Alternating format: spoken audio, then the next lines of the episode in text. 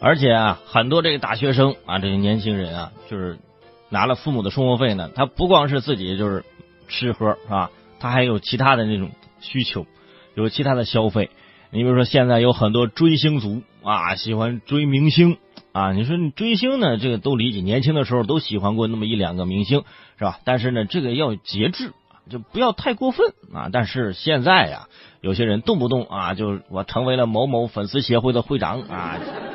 觉得当了个大官一样是吧？呃，这几天有几个中国女孩突然在韩国火了啊，火怎么不是说出道了啊？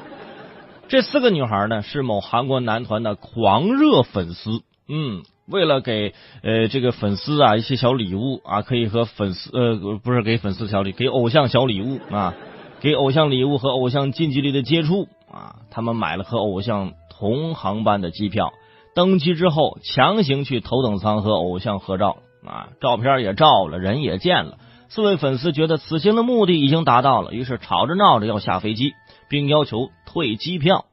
根据航空公司的规定，哪怕有一个人在起飞之前下飞机，飞机上的所有乘客都要重新经过安检。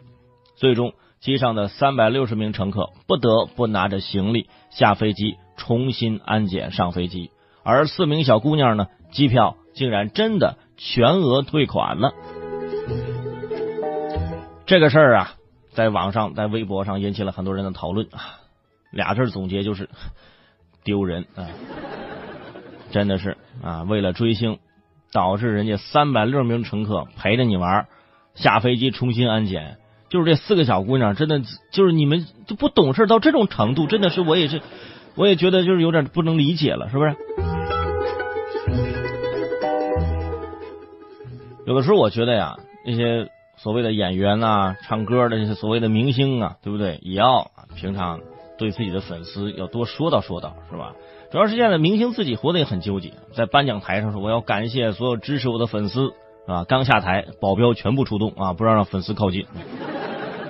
台上刚感谢完了，台下不让靠近啊，这就是为什么我不让我的粉丝啊接机什么的，不仅会扰扰乱这公共秩序，也会浪费自己的时间。对不对？就是你们在机场长时间的等我，是不是？就像在机场等等一艘船一样，你等不着，是不是？因为我我骑的是自行车，是不是？所以呢，虽然说到了这个年纪啊，年纪轻轻是吧？追星呢，喜欢个明星，没错是吧？没有错误，但是不能太离谱啊，更不能伤及公共利益。如果为了一己之私利啊，不顾他人的感受，那就不可接受和容忍了。而且追星啊。应该保持心理健康，那你可以为了偶像努力挣钱呢，对吧？你有了钱努力工作呀，分分钟和偶像一起坐头等舱。哎，一扭头，哎呀，你也在这里，好巧啊！对，这是一种什么感受啊？是不是拿着父母的钱去追星？你说你追的什么劲呢？你可以追逐他的光芒，你可以学习他有多努力。是不是有人追星，学会了剪辑，学会了作图，学会了写文章，学会了写歌？这个一种进步，那也可以呀，对不对？比如我上学的时候，有个同学特别喜欢贾斯汀比伯，是不是？当年就为了听他歌，好好学英语，英语成绩那蹭蹭往上涨，是吧？这这都是这有有有好处的，对吧？就是明星啊，有都喜欢，是吧？我我也喜欢，我特别喜欢易烊千玺，虽然说我年龄很大啊，是吧？